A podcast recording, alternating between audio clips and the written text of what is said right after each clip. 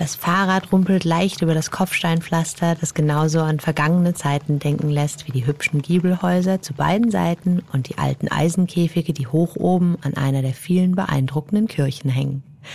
Hallo ihr Lieben, ich bin Anna, heute Kyoto, früher Wengel. Ich bin Reisejournalistin, Autorin und Coach und arbeite seit einigen Jahren als freie Autorin für Travelbook. Statt weit wegzufahren, bleiben wir bei in fünf Minuten um die Welt, heute mal in Deutschland.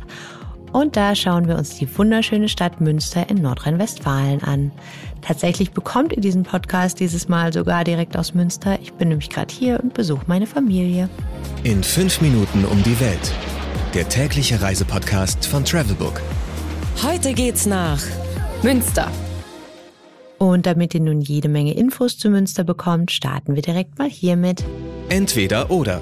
Schnelle Fragen in 30 Sekunden. Auto oder öffentliche Verkehrsmittel? Fahrrad. Münster ist Deutschlands Fahrradhauptstadt. Pärchen oder Familienurlaub? Pärchen, Familie, Solo oder mit Freunden. Entspannung oder Abenteuer? Eher Entspannung. Kultur oder Party? Kultur, wobei es auch einige Feiermöglichkeiten gibt. Teuer oder günstig?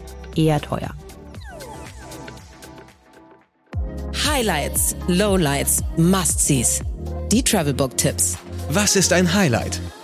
Der Prinzipalmarkt in Münster ist ein super schönes Highlight in der Stadt und gehört auf jeden Fall dazu, wenn man sich Münster anschaut. Das ist eine hübsche alte Straße mitten in der Stadt mit Kopfsteinpflaster, jede Menge hübscher Giebelhäuser, dem alten Rathaus und an ihrem Kopf die Lamberti-Kirche.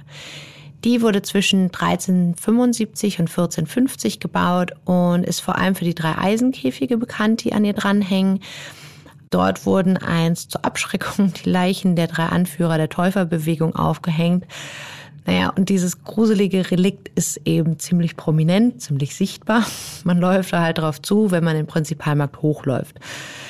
In der Nähe vom Prinzipalmarkt sind übrigens auch die beiden anderen Einkaufsstraßen, die Salz- und die Ludgeri-Straße und auch der Dom ist in der Nähe und auch der lohnt sich wirklich. Wo gibt es die besten Restaurants? Mein Lieblingsrestaurant ist das italienische Mocador in der Innenstadt. Und da drumherum gibt's auch noch jede Menge andere leckere Restaurants. Man kann aber auch zum Hafen fahren, da ist auch abends super viel los und es gibt einige nette Lokale. Was man unbedingt tun sollte. Wenn man Lust auf ein bisschen Laufen und Natur hat, würde ich immer empfehlen, einmal die Promenade entlang zu laufen. Oder typisch Münster kann man natürlich auch mit dem Fahrrad fahren. Die Promenade zieht sich als grüner Ring um die Innenstadt und ist autofrei.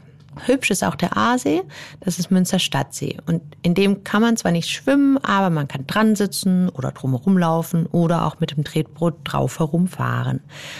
Da gab es vor ein paar Jahren mal so eine Schwan-Liebesgeschichte, die durch die Medien ging. Da hat sich ein kleiner Schwan in den Tretboot Plastikschwan verliebt und ist dem immer hinterhergeschwommen. Und das war eben am Aasee. Mein persönlicher Geheimtipp. Das Kreuzviertel. Geheim ist das jetzt vielleicht nicht, aber es ist wirklich sehr hübsch. Es quasi das Prenzlauer Berg von Münster. Da zentriert sich alles um die Kreuzkirche und es gibt ein paar nette Cafés, einen alteingesessenen Feinkostladen, eine Eisdiele, meine Grundschule, Restaurants und einfach sehr, sehr hübsche Häuser. Geld, Sicherheit, Anreise. Die wichtigsten Service-Tipps für euch. Was macht man am besten, wenn es regnet? sich dran gewöhnen. In Münster regnet es nämlich oft. Deshalb am besten im Vorhinein Regensachen einpacken. Und natürlich gibt es in Münster jede Menge Dinge, die man tun kann, wenn es denn eben regnet. Zum Beispiel die diversen Kirchen anschauen, besonders die schon erwähnten, also Dom und Lamberti-Kirche oder auch die Überwasserkirche um die Ecke, die ist auch echt schön. Man kann auch ins Museum gehen, zum Beispiel das Picasso-Museum lohnt sich wirklich. Einkaufen gehen kann man natürlich auch. Und es gibt jede Menge nette Cafés. Die Alteingesessenen sind leider so nach und nach verschwunden. Aber es gibt mittlerweile einige echt nette Hipster-Cafés und dann natürlich auch ganz klassische Standard-Cafés. Welche Gegend sollte man meiden?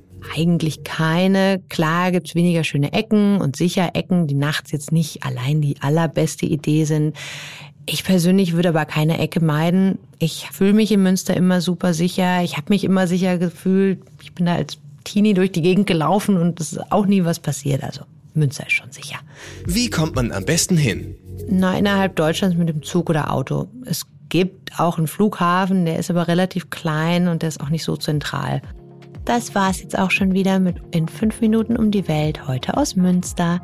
Ich hoffe, ihr habt ein bisschen was mitnehmen können und habt jetzt vielleicht Lust auf einen Besuch hier. Mein Name ist Anna Kyodo, bis vor kurzem noch Anna Wengel und ich wünsche euch alles Liebe. 15 Sekunden Auszeit